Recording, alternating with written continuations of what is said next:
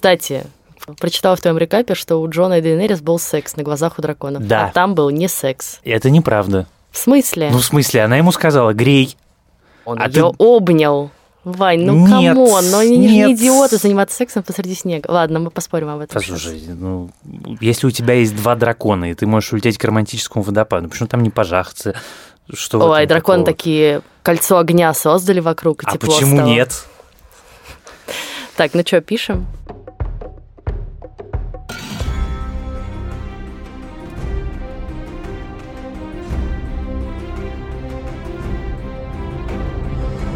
Всем привет! Это подкаст в предыдущих сериях, и с вами в студии Ваня Филиппов, продюсер и автор канала «Запасаемся попкорном». И Лиза Сурганова, главный редактор портала «Кинопоиск». Итак, сегодня мы обсуждаем, наконец-то, первую серию финального сезона «Игры престолов». То есть сегодня у нас первый выпуск подкаста в предыдущих сериях, в котором мы действительно обсуждаем то, что произошло в предыдущих сериях. Но это, мне кажется, уже само по себе прекрасно. Итак, первая серия финального восьмого сезона называется «Винтерфелл» и начинается, собственно, она с приезда армии Дейнерис и Джона Сноу в Винтерфелл. Да, давай мы сразу оговоримся, что серию мы посмотрели, обсуждаем ее со всеми-всеми спойлерами, будем обсуждать, что, по нашему мнению, будет происходить дальше, поэтому если вы вдруг боитесь спойлеров, то может да, быть, это на самом деле, давайте мы еще раз это прямо проговорим, потому что многие люди почему-то не реагируют на предупреждение о спойлерах. Дорогие товарищи, будут спойлеры. Мы подробно обсудим все, что произошло в первой серии. Итак, Джон и Дейнерис прибывают со своей армией безупречных и дотракийцев в Винтерфелл, И где двумя их драконами. Да, и двумя драконами, конечно, где их встречают э, Ария, Санса и Бран. Наконец-то Старки все воссоединяются. Значит, у нас там, соответственно, все главные встречи Старков. Это встреча Джона и Брана. Они последний раз виделись в первом сезоне. Встреча Арии и Джона. Тоже последний раз виделись в первом сезоне. Потом, ну, давай уж мы тогда обсудим все встречи. Встреча Джейми и Брана, конечно. Встреча Джейми и Брана самая крутая встреча, которая есть в этой серии, и мне кажется, она заслуживает отдельного обсуждения. Мы про это, надеюсь, поговорим. Есть Тирион и Санса, которые тоже давно не виделись, и виделись последний раз на свадьбе Джоффри, и об этом они говорят. Простите, что ушла тогда. Да, было сложно объяснить, почему моя жена пропала после убийства короля. Они же формально не разведены, да? Ну, видимо, нет. Но Она- при этом у Сансы уже был другой муж. То есть Да, с точки зрения законодательства там как-то чего-то все запутано. Все запутано. Так вот, первая серия восьмого сезона. Некоторые зрители, разочаровавшись, назвали ее слишком, э, как сказать, бессобытийной. Но на самом деле это такая совершенно классическая серия «Игры престолов», где, с одной стороны, никто не машет мечами и, нету никакого особенного экшена, но, с другой стороны, на самом деле э, происходит очень-очень много всего, потому что все главные конфликты, которые будут определять историю на протяжении всего финального сезона, они все заявлены. И причем заявлены очень экспрессивно. Ну и, наконец, собрались воедино многочисленные сюжетные линии, практически все герои оказались в одном или в другом месте, да, либо в Винтерфелле, либо в Королевской гавани. Ну, еще есть Грейджои, которые там где-то между болтаются, сейчас в море. Но так или иначе, да, мы знаем, что Теон Грейджой, освободив свою сестру Яру, отправляется в Винтерфелл. Мы знаем, что Сир Брон Черноводный направляется тоже в Винтерфелл, чтобы по заданию Серсеи, возможно, убить э, Нет, ну почему братьев. невозможно конкретно Нет, убить? задание это убить, но мы не знаем, исполнит он его или нет. Да, Ой. убить Джейми и Тириона. Мне кажется, что не исполнит, потому что он какой-то... Он добряк. Он не добряк, он совершенно не добряк. Он на самом деле совершенно хладнокровный, циничный убийца, которого интересуют только деньги. Но он же прошел с каждым из братьев огонь, воду и медные трубы. Все битвы с Джейми, они вместе от дракона спасались. Ну, Они действительно не только друзья, но и боевые товарищи. И я думаю, что в какой-то момент все-таки ну, что-нибудь дрогнет. Ну, я, наверное, это просто очень надеюсь, потому что мне очень Дрогнет нравится это Брон. Дроган. Да, это от Дроган. Еще в Винтерфелл возвращается э, отряд ночной стражи. Торманда. Да, да. Уже вышел тизер второго эпизода, и мы знаем, что Торманд доберется таки до э, Винтерфелла, сообщит Джону о том, что он увидел в э, замке последний очаг, в котором убили юного Неда Амбера и всех его людей. Белые ходаки, собственно, которые направляются, видимо, теперь в Да. Это на самом деле, кстати, такой интересный момент, что восьмой сезон держится совершенно тот же событийный ритм, который появился в седьмом, что если раньше у нас история развивалась гораздо более спокойно, то сейчас уже нету больше ни длительных путешествий, ничего. И сцена, когда Теон освобождает Яру с этого корабля молчания, она в нормальном состоянии сделала бы натурально ну два, ну три эпизода, когда они бы это обсуждали, они бы это планировали, они бы это делали, а тут пять минут, в общем, вжик-вжик, все готово.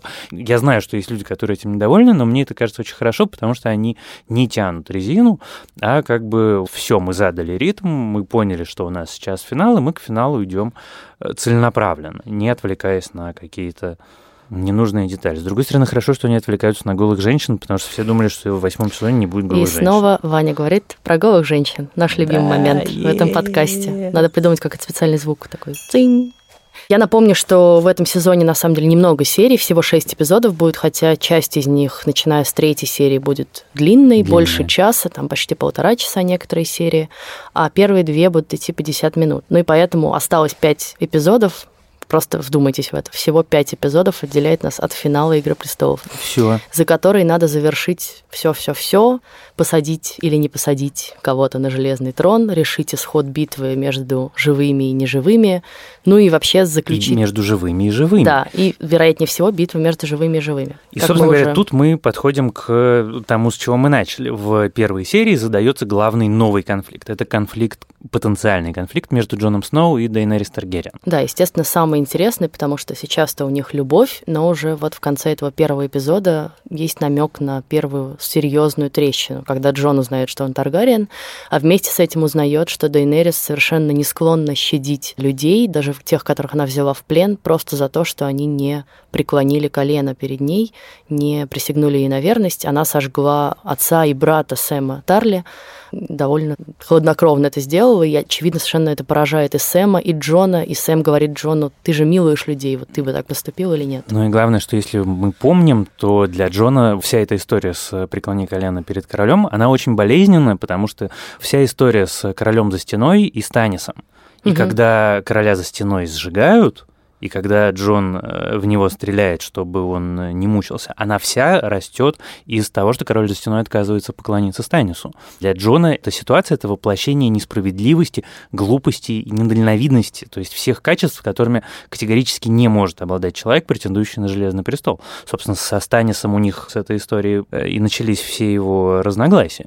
Ну и эта тема проходит лейтмотивом по всей первой серии, когда Джон все время оказывается в ситуации конфликта с Санс, Сансей, с лордами, которые присягнули Старком, присягнули ему как королю Севера, Включая а теперь... Лиану. Да, в которой как раз и задается вопросом, а кто ты теперь? Вы покинули Винтерфелл королем, а вернулись... Я не уверена, кто вы. Лорд? Вовсе никто? Это не важно. Не важно? Мы назвали вас королем Севера. Король Севера! Король Севера! И понятно, что э, северян, Старков в первую очередь очень беспокоит, что они как бы теперь должны подчиняться Дейнерис, которую они вообще видят первый раз в жизни. Ну, справедливости ради драконов они тоже видят первый раз в жизни, поэтому... Драконы более впечатляющие. Да, ну да, да, наверное. Ну, конечно, выражение лица Дейнерис, когда драконы пролетают над Винтерфеллом, вот эта вот самодовольная такая ухмылочка, это прям Послушай, многого стоит. Она смотрит, как ее дети идут в первый класс практически. Сто процентов с тем же выражением лица. Я таких видел. Но, возвращаясь к истории с Джоном и Дейнерис, нас сериал в эту сторону, в сторону конфликта, связанного с Дейнерис, ведет довольно давно. И на самом деле это началось наиболее отчетливо в прошлом сезоне, и это можно было видеть по Тириону.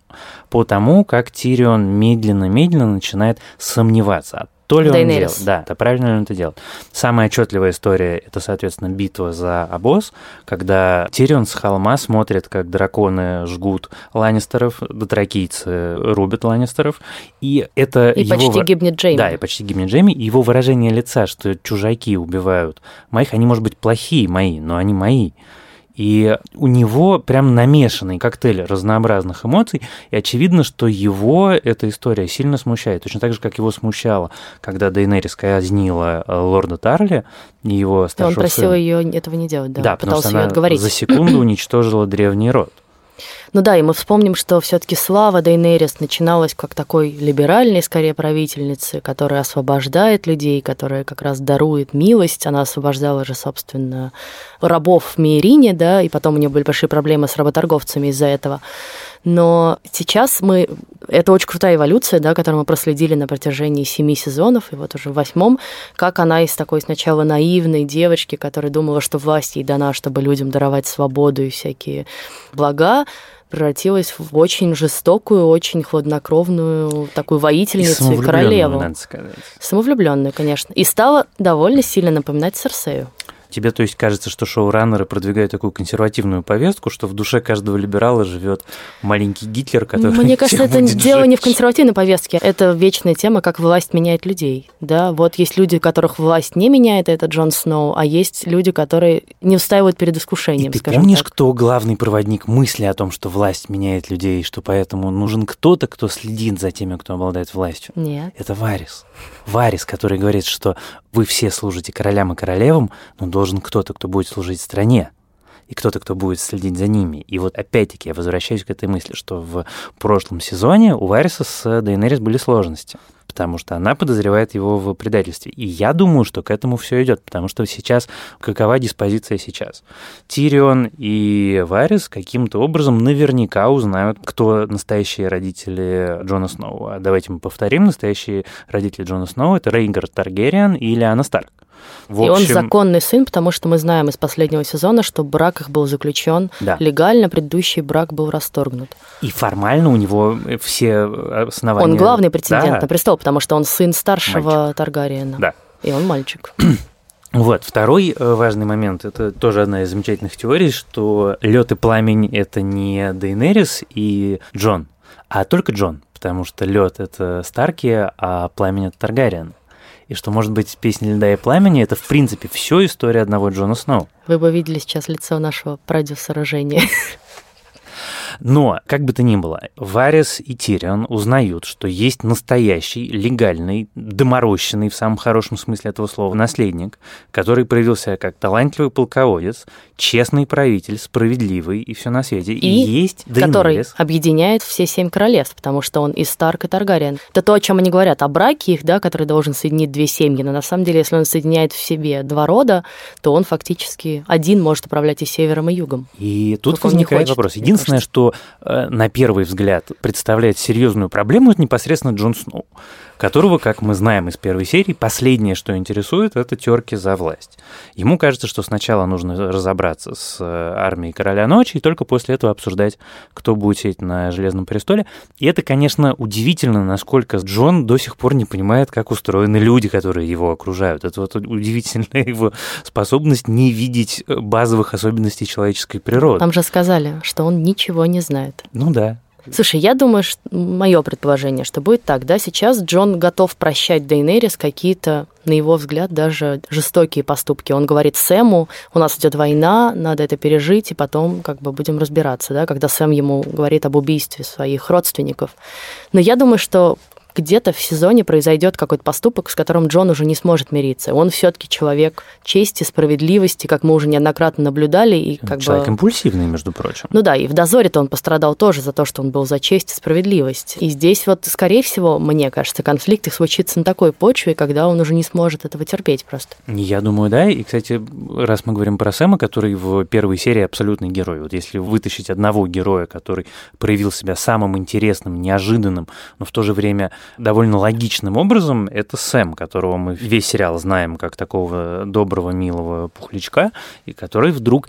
И, и это же важный момент. Он мог рассказать историю про то, что Дейнерис сожгла папу и брата очень разными способами. Он выбирает именно тот способ, который максимально эмоциональный и максимально конфронтационный в этот момент он похож, и вся эта история. Вот разговаривают два друга, у одного из них убили отца и брата, и он предлагает другому бороться с несправедливым королем. Это абсолютно как Роберт Братион и Нед Старк. Они, собственно, ровно на этой почве подняли восстание, которое закончилось гибелью папеньки Дейнерис.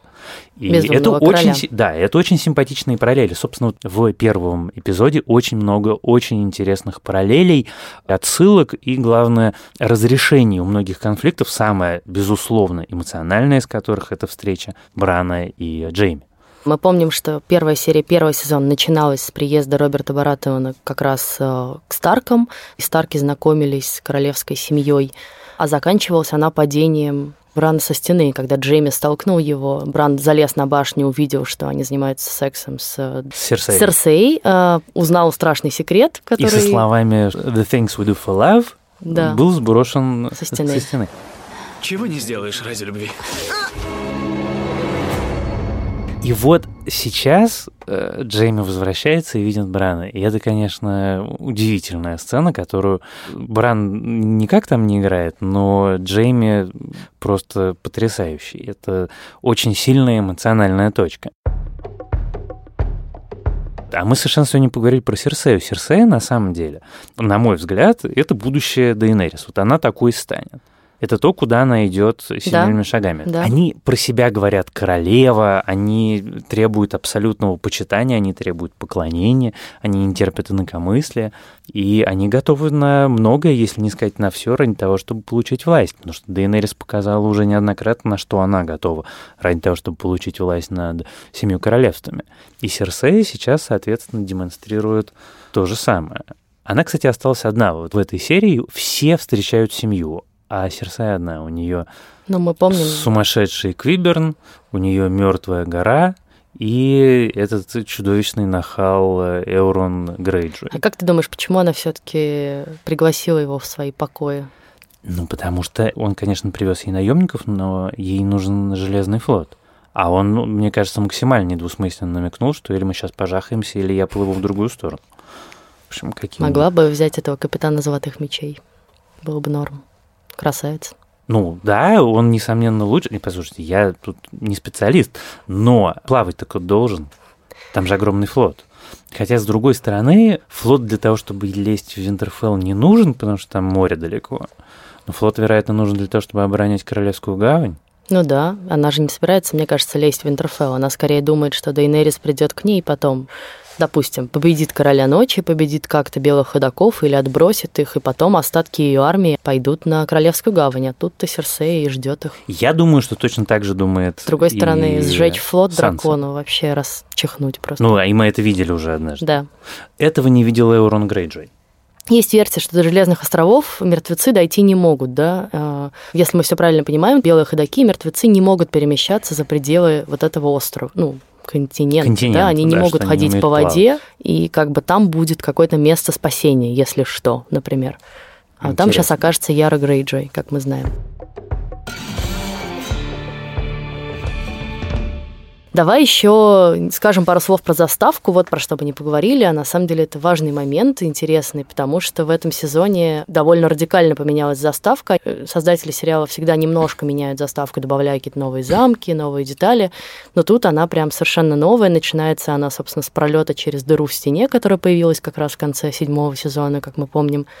И она очень круто сделана, потому что по мере продвижения плиточки, из которых там складывается земля, начинают так покрываться инеем, и мы понимаем, что она символизирует проход, собственно, белых ходаков по землям живых.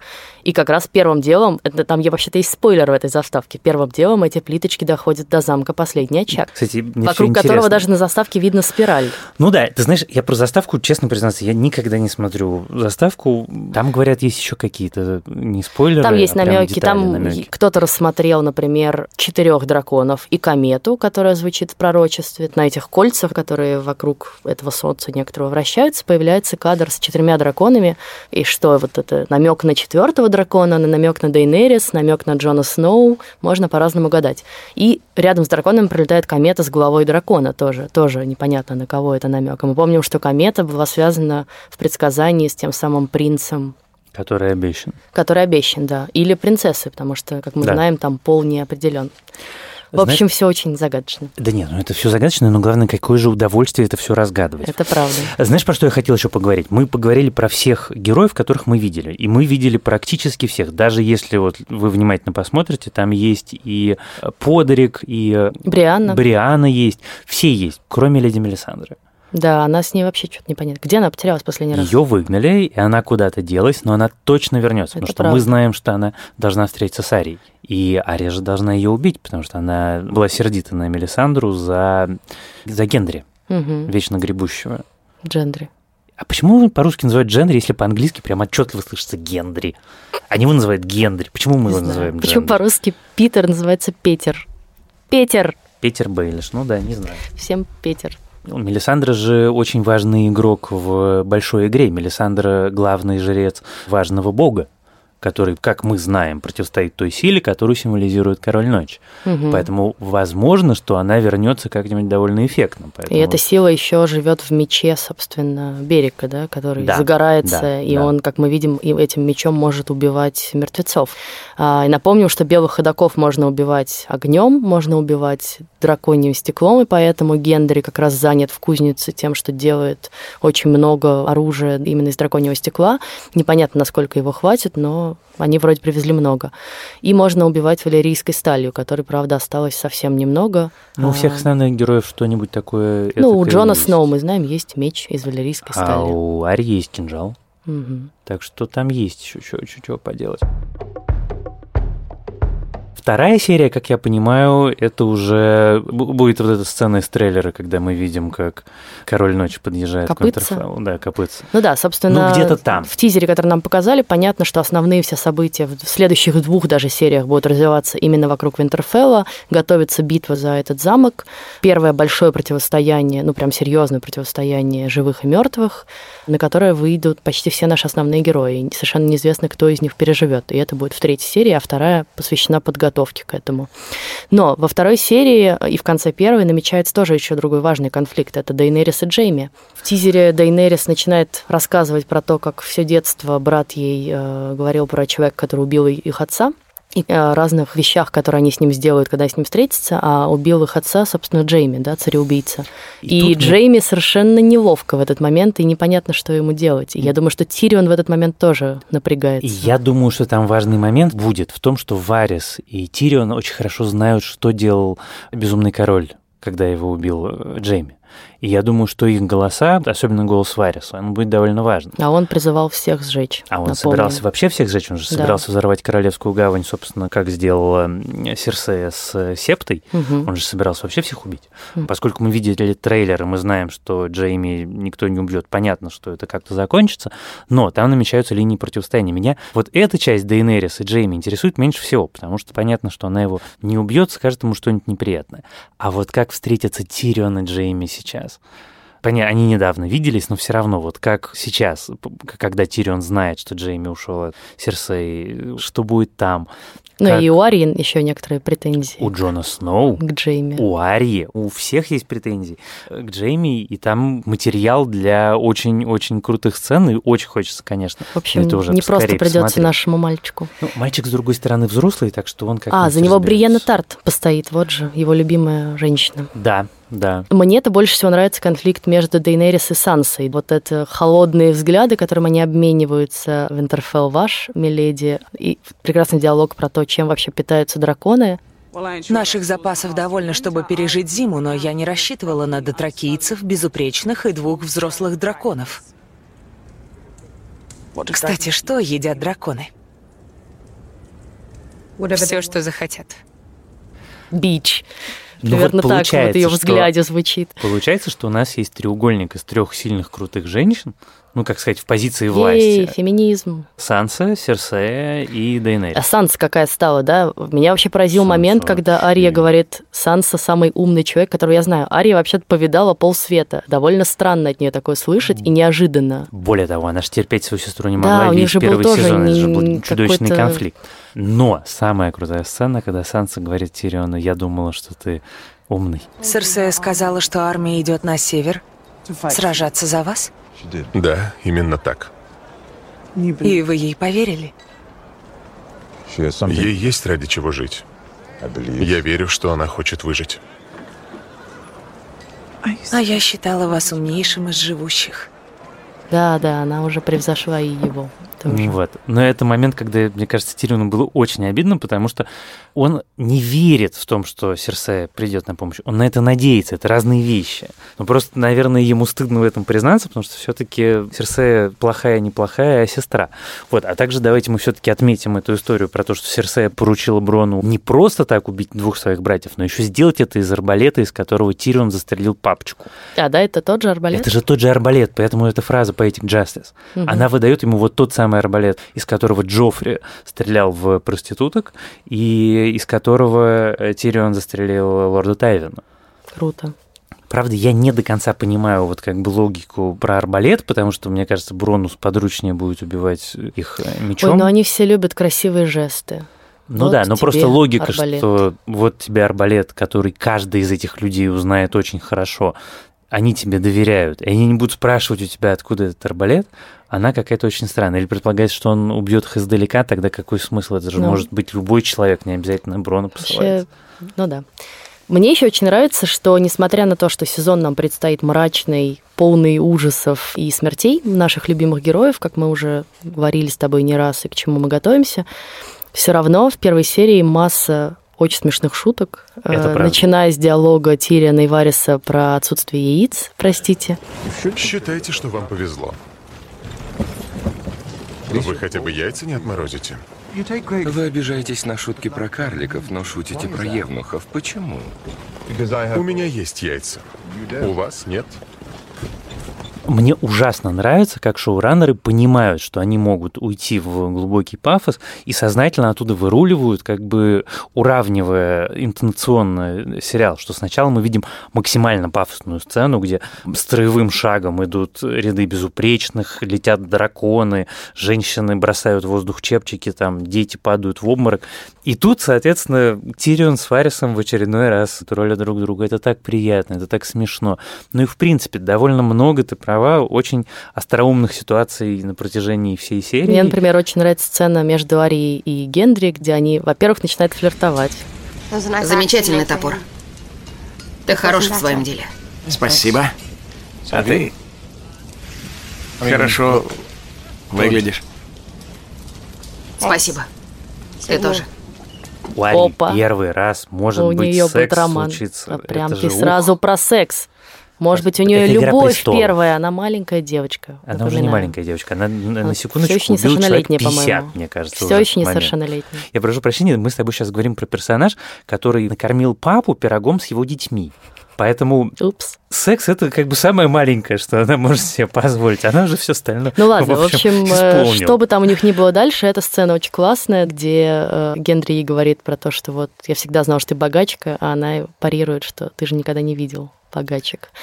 Лох. Валерийская сталь. Всегда знал, что ты из богатых девочек. Других богатых ты и не знал. А вот. как она с э, псом встретилась? Да. Что ты бросила меня убирать? Нет, я сначала тебя ограбила, а потом только бросила тебя умирать. Ну и прекрасно, что, конечно, создатели очевидно давали поводы для мемов. Вот эта сцена с драконами у водопада, где Дроган смотрит взглядом такого недовольного пса или какого-то... Как мне объясняют знающие люди, все, кто пытался когда-нибудь заниматься сексом в присутствии домашних животных, знают этот взгляд, что этот взгляд, он у всех. Кошки, собаки, ну и видишь, драконы тоже, соответственно, смотрят Но драконы-то еще и дети, Дейнерис там такая сложная, понимаешь? Они что такие, ты сделал? Ты не наш ты, папа. что ты делаешь с нашей мамой? Да-да. Мам, ты только скажи, мы сейчас это... Но самое смешное не то, как он на него смотрит, а то, как Джон на него смотрит. В этом же как бы... Да, да, но это все, это готовый мем. Это просто как бы ты видишь этот момент в сериале, и ты понимаешь, вот мем. Поехали. Ну да, с другой стороны, тот факт, что в «Как приручить дракона» есть сцена, которая дословно воспроизводит э, сцену пролета Дейнериса Джона на драконах, он тоже же, в общем, наверное, о чем-то говорит. Я не знаю, Они случайно или нарочно. Ну и, конечно, прекрасный момент про слонов и недовольство Серсеи, что ей не привезли слоников. Мне нужны были слоны. Тоже разошедшиеся уже на многочисленные шутки, мемы, где Серсея летит на дамбо. Ну, в общем, миллион всего. Посмотрите, если вы еще их не видели. Мы с вами на этом, я думаю, завершаем обсуждение первой серии восьмого сезона. Увидимся мы с вами на следующей неделе, когда мы будем обсуждать вторую серию восьмого сезона. А, а я могу сразу предупредить, что так получилось, что я-то буду на этой неделе в отпуске, и заменит меня моя коллега Ольга Белик. Но все будет прекрасно, не переживайте, очень интересно и весело.